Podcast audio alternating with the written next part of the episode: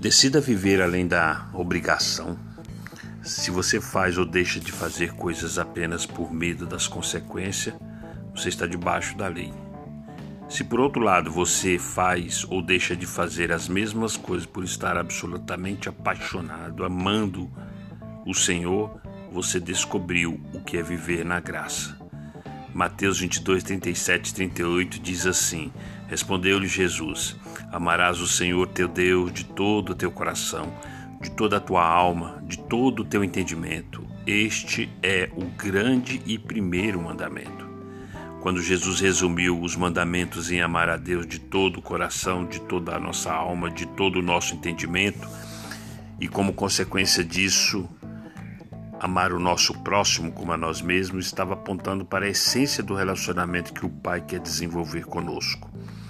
Maioria dos cristãos e dos religiosos vive em busca de uma, de uma lista do que pode e do que não pode fazer. Eles querem apenas regras para cumprir. Por outro lado, o anseio do coração de Deus é que, nos, que nós nos relacionemos com Ele em amor. Isso deveria mudar completamente o eixo das nossas ações. Ao invés, ou ao invés de tomarmos a lei como base para não transgredirmos e como consequência não sermos punidos, deveríamos tomá-la apenas como uma expressão pequena e pálida do que Deus deseja de nós. A partir dessa sombra, pautar nossas ações numa única motivação agradar o Senhor com amor, por amor e em amor. Deixe-me exemplificar. Há cristãos que questionam se a prática de entregar, por exemplo, as suas ofertas, os seus dízimos, tem valor na nova aliança, ou se é um preceito apenas para o Antigo Testamento.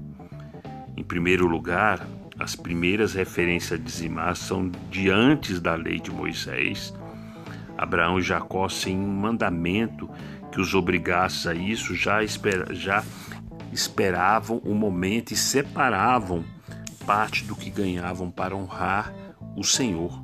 Você lê isso lá em Gênesis 14, 20, 28 e 22.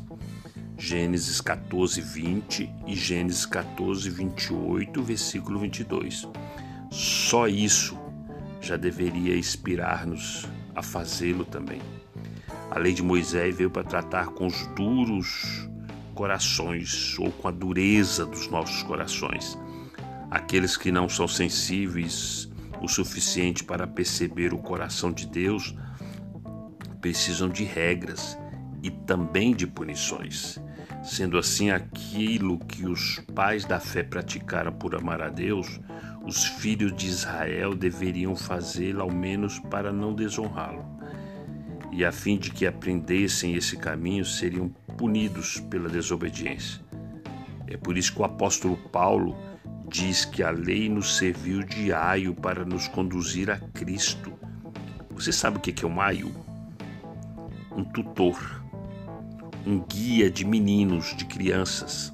Ou seja, os mandamentos da lei e as punições decorrentes da transgressão dela deveriam apenas nos levar a prática plena e livre daquelas verdades.